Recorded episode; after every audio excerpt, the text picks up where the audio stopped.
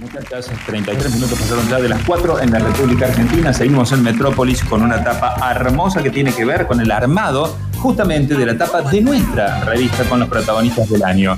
En esa tapa, en el medio y con una corona de rey, como protagonista del año 2020 está el señor Pablo Ignacio Durio. ¿Cómo andan, chicos? ¿Todo bien? ¿Todo en orden? Bien, Pablín.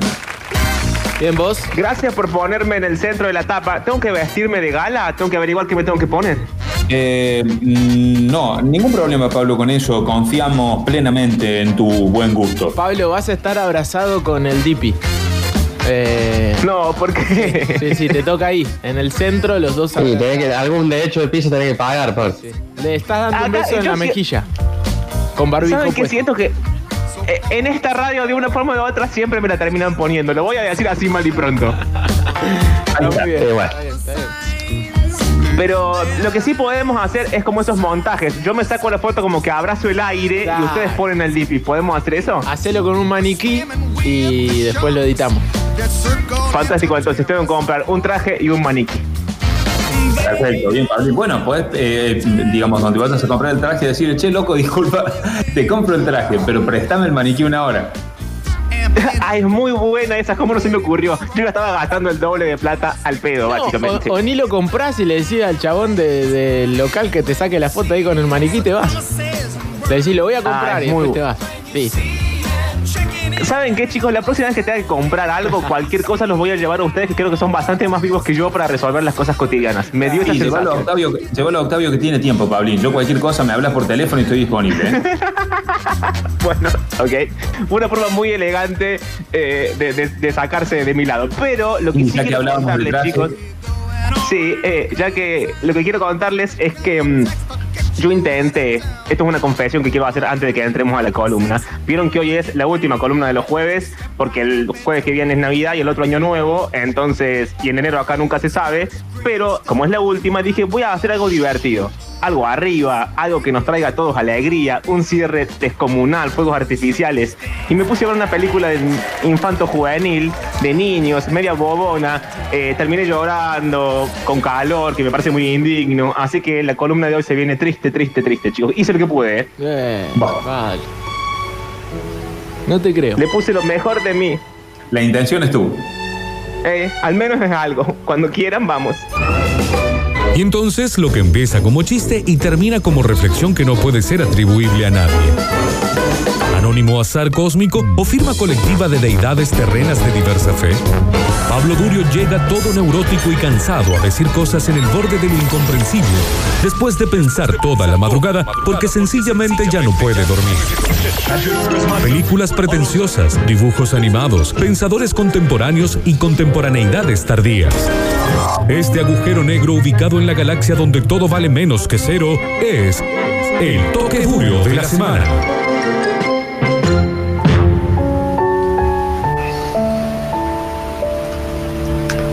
Vamos a arrancar con una epígrafe. Pero ya la música no te ayuda, Pablo, si pretendías dar algo divertido. No, ya, ya arranca muy abajo. Aparte tengo que subirme a ese- tono que es muy bajo.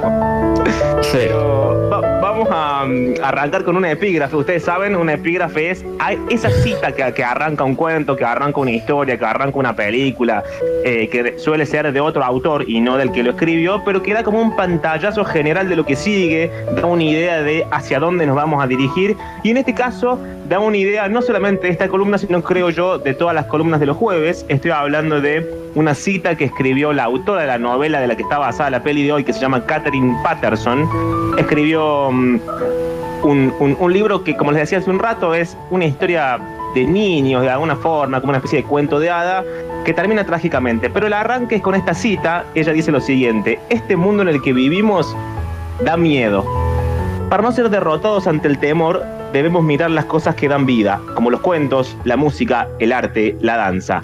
Todas las cosas que la gente nos cuenta, que son las emociones de la vida, las emociones más profundas del ser humano, porque el arte cura y sana. Así arranca la columna de hoy. Vamos a entrar en un tono medio raro, medio New Age, medio mágico, pero tiene un sentido y les prometo que en el transcurso de, de la situación se va a ir develando.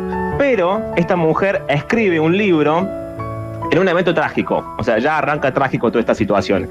Básicamente su hijo David tenía una amiga, una amiga de toda la vida, se querían mucho, eran fabulosos juntos. La amiga se llamaba Lisa Hill. Lisa Hill se va de vacaciones, le cae un rayo y se muere. Eso sucede. Así Para tratar de darle un...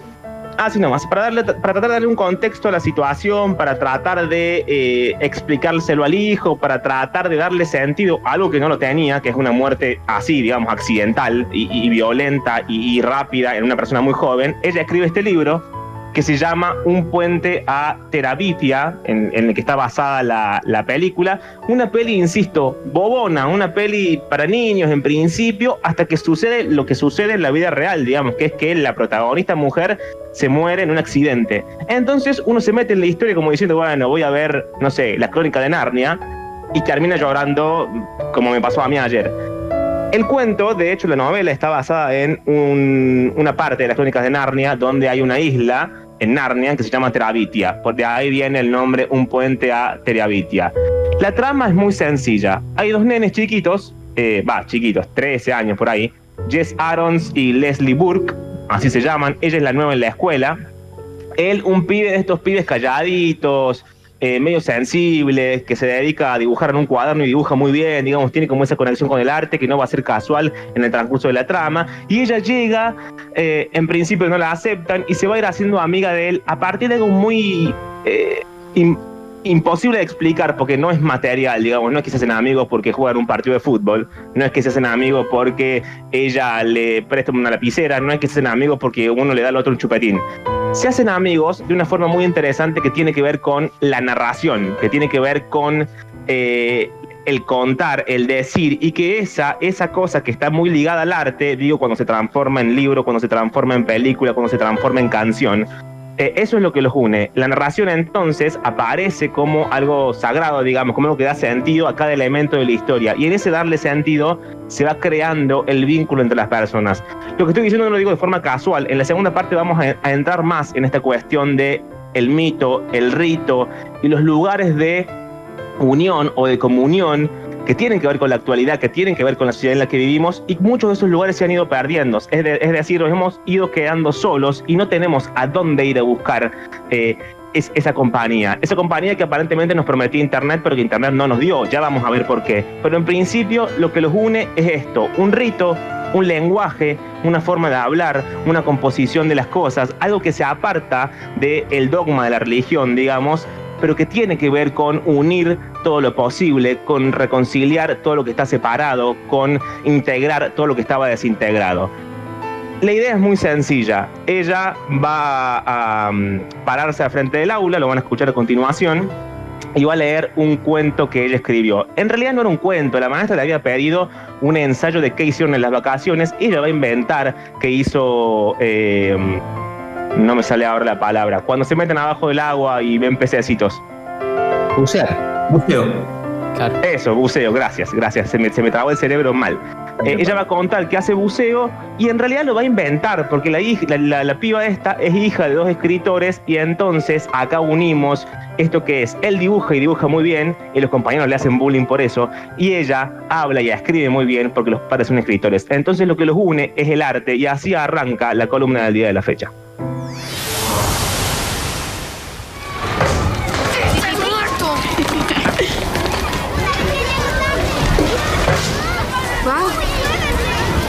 ¡Qué bien te salió el dibujo! Me gusta más que cualquiera que haya visto. Ah, gracias. Quiero que oigan esta composición por dos razones. Una, usa bien los adjetivos. Y dos, es claro que la autora prestó atención a lo que sentía y a lo que veía. Lo que es importante en cualquier escrito.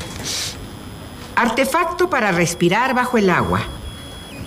Por Leslie Burke. Leslie, léelo tú.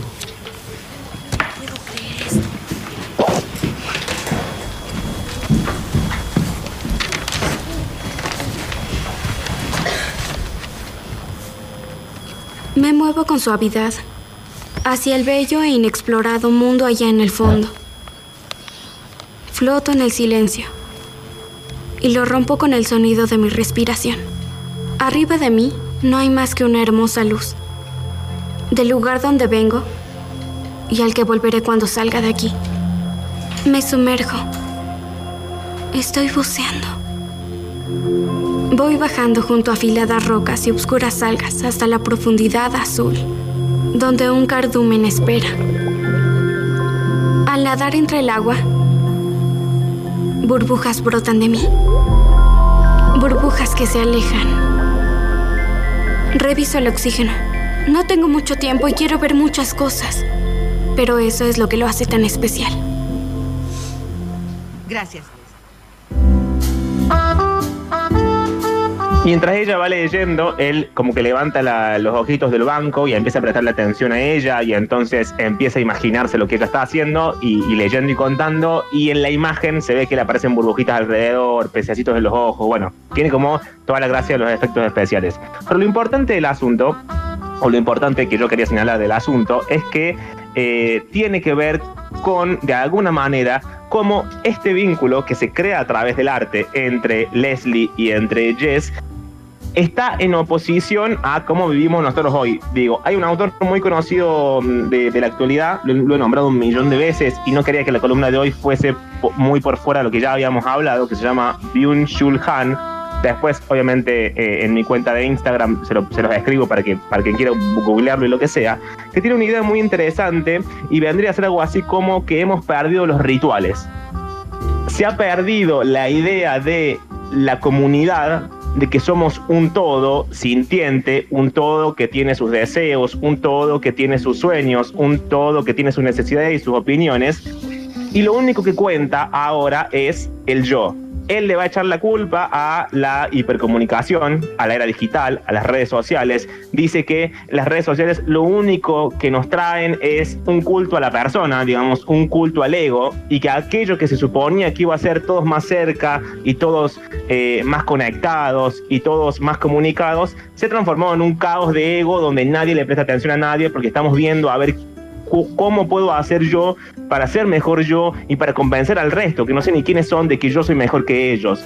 Esta adoración del yo va a llevar a la pérdida de la idea de una comunidad. O sea, los demás no me importan, lo cual va a llevar a una pérdida de la empatía que tiene que ver finalmente con sálvese quien pueda, y en ese caso eh, la estructura económica va a dictar quiénes se salvan y quiénes no se salvan.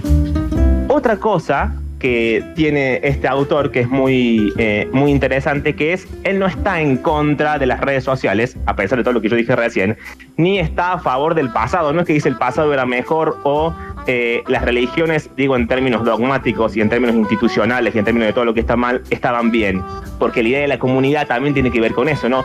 Antes la gente iba a la iglesia y compartía un momento y lo compartía en silencio, porque él va, a entablar esta, esta- este, este doble registro. Había una comunidad, pero había silencio, a pesar del silencio, que ahora hay mucho ruido, porque estamos todos hablando al mismo tiempo y nadie se está escuchando y a nadie le importa lo que dice el otro. Y para terminar, para finalizar esa idea, él se va a cuestionar la idea de la libertad. No la idea de la libertad en términos generales, sino lo que va a decir es que la libertad en, en- en su acepción alemana, en, la palabra libertad en idioma alemán, el origen de esa palabra es estar con amigos.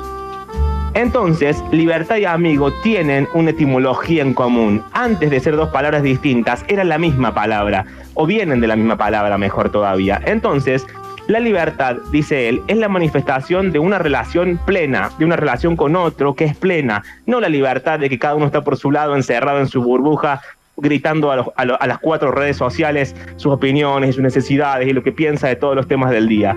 Eso esa desaparición del rito, esa desaparición de la comunidad, es lo que van a crear Leslie y Jess, el del audio que sigue a continuación, donde ella, en un momento, eh, salen corriendo por un campo, ellos viven en una, una parte que hay mucho campo, mucho bosque en los Estados Unidos, y llegan a un río que tiene una soga y ellos van a usar la soga para cruzar el río. Entonces ella le dice en un momento, pará, ¿por qué no creamos un lugar donde los malos de la escuela no existan, donde la gente que nos hace bullying no existan, donde los problemas que tienen nuestros padres no existan, y venimos a ese lugar cada tanto a ser quienes somos y a divertirnos y a jugar. Lo que ellos terminan creando, que es este reino imaginario, porque no existe en la vida real, que se llama Terabitia, es su propio rito, es su propio lugar al cual van a construir comunidad, es su propia iglesia para seguir forzando la metáfora con, con, con esa idea de institución. Y ahí se encuentran ellos mismos y ahí crecen y eso les permite quizás llegar a la mejor versión del amor que es en la cual hay otra persona que ve en vos lo mejor posible, que ve en vos todo lo que podría ser, que ve en vos todo el, el- el futuro y el potencial y que no te está menoscabando sistemáticamente con sus, sus opiniones sobre sí mismo y, y sus posteos y sus cosas. Acá llegamos entonces al segundo audio de eh, la columna del día de hoy, que es la última columna de eh, este año, en el cual sucede esto. Ellos corren y crean este reino que se llama Terabitia, en los cuales pueden ser felices y en los cuales pueden estar juntos. ¿Y tiburones? ¿Has visto tiburones cuando estás buceando? Jamás he buceado en toda mi vida. ¿Mentiste en tu ensayo? No, lo inventé. Que no es lo mismo que mentir. Cuando haces tus dibujos, ¿no los ves como si fueran realidad? No, pero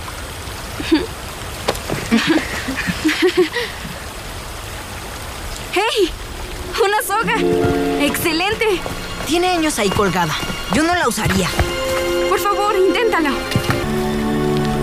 Necesitamos un lugar secreto. ¿Qué? Donde no haya niños como Johnny Saber y ni Scott Hogger. Pero cuando volvamos a la escuela, ahí estarán ellos. Sí, pero ah, debe haber un lugar que sea mejor que no ir a la escuela. ¿Y si hubiera un reino mágico que solo nosotros conociéramos? No lo sé. ¿Qué cosa? Sería como... ¿Qué tal si la única forma de entrar fuera meciéndose en la soga mágica? ¿Soga mágica? ¿Sí? Así.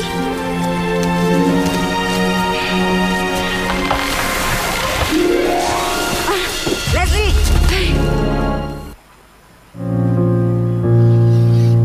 Ahí ellos cruzan el río y crean finalmente esta, esta tierra mágica que sucede siempre en su imaginación. En el principio del audio sucedía algo muy interesante que es, él, él, él le pregunta por los tiburones, ella le dice, no, nunca fui a hacer buceo, era un, un cuento, era una historia, era ficción. Y él le dice, mentiste.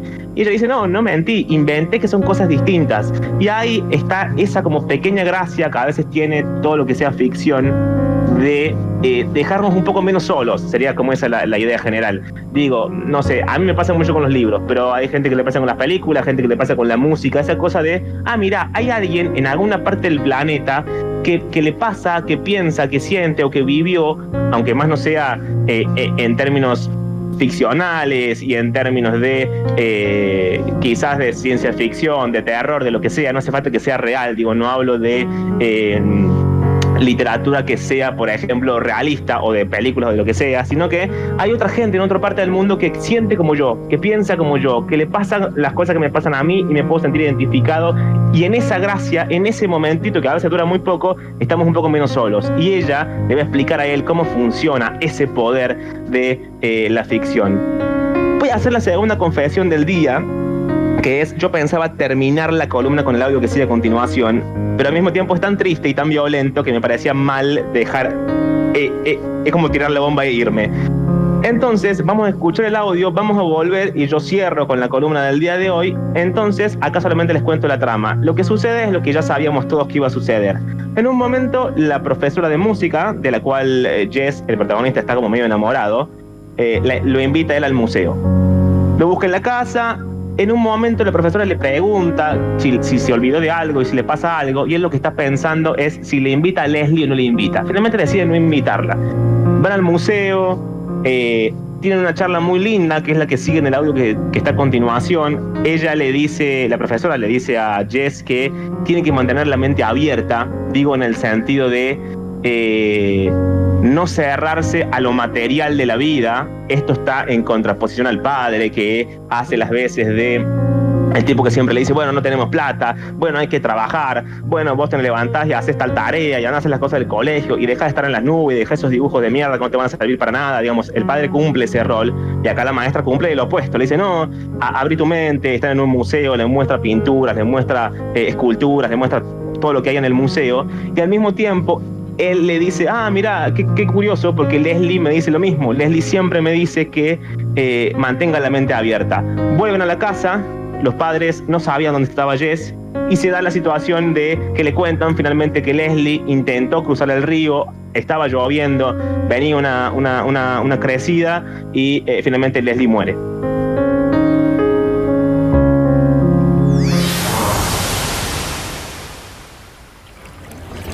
Ay, es un día tan lindo.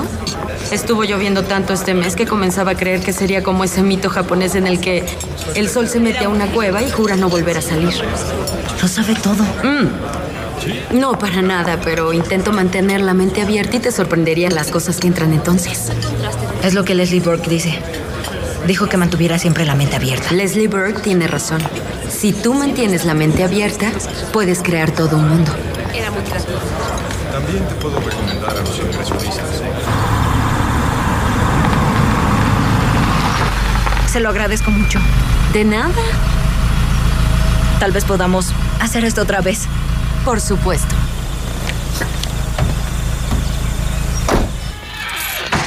Hola. Ven, se los dije. ¡Ay, ya volvió! Jess, ¿dónde estabas? ¿Dónde estabas? Mamá. Te pedí permiso. Pensamos que habías muerto. Brenda, cállate. ¿Muerto? ¿Qué sucede?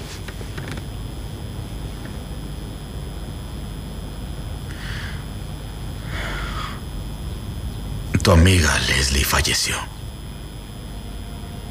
Se ahogó en el arroyo esta mañana. Parece que se balanceaba en una soga y se rompió.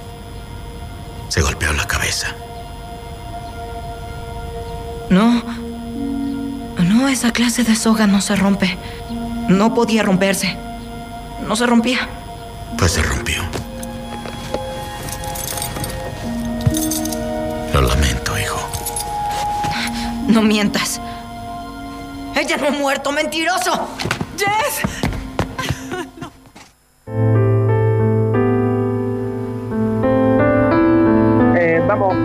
Entonces la columna del día de la fecha con eh, la última idea que tiene que ver con esto mismo.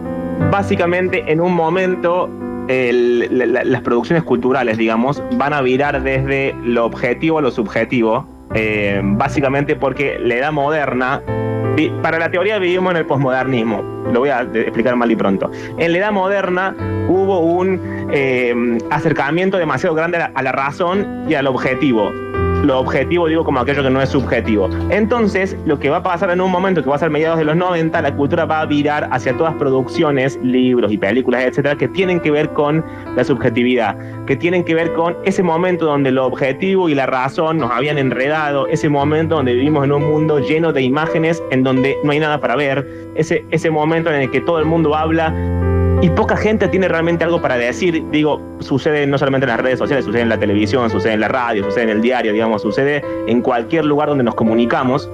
Y esto mismo va a traer otra cosa positiva que es la vuelta de la imaginación, que es, que es capaz de vincular lo que estaba fragmentado, que es capaz de eh, crear una, una conexión donde no la había. Y en este caso, esa conexión es ese famoso puente, esa famosa soga que une la vida real de estos pibes con eh, esta tierra imaginaria que es eh, Terabitia. Toda la información se las dejo en mi cuenta de Instagram, que es arroba pablo-durio, ya lo saben, pero voy a cerrar eh, también, es en este tono, que, que intenté que no fuera New Age, pero creo que un poco caía, caía ahí, ahí me estoy quedando, pero es una frase que a mí me gusta mucho, que es de Nietzsche, si no me acuerdo, ustedes saben, siempre se los digo, cuando alguien cita a Nietzsche es porque está robando, pero eh, no quería no decirla y no quería cerrar la columna de los jueves de otra forma que no fuera esta, y ojalá todos los que nos están escuchando buscaran y encontraran su puente a Terabitia. La frase final de la columna de hoy dice algo así como, hay que seguir soñando para no morir. Estás cómodamente desplomado, descifrando pensamientos vagos. Tus ojos giran, tu cabeza rota, cabeza rota. Quiero acercarte y no te importa. Metrópolis. Para terminar con la siesta.